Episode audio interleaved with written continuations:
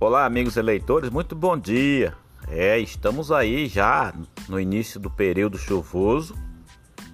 E durante esse período chuvoso começa a surgirem os problemas. São os vendavais.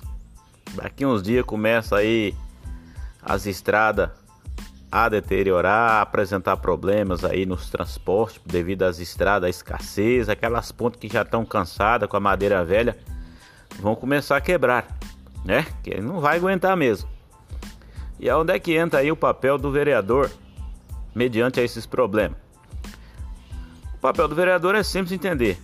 A indicação para a construção de pontes nas linhas, só que essas pontes devem serem feitas com qualidade. Lugar que tiver oportunidade de trocá-las, troque por tubos de concreto.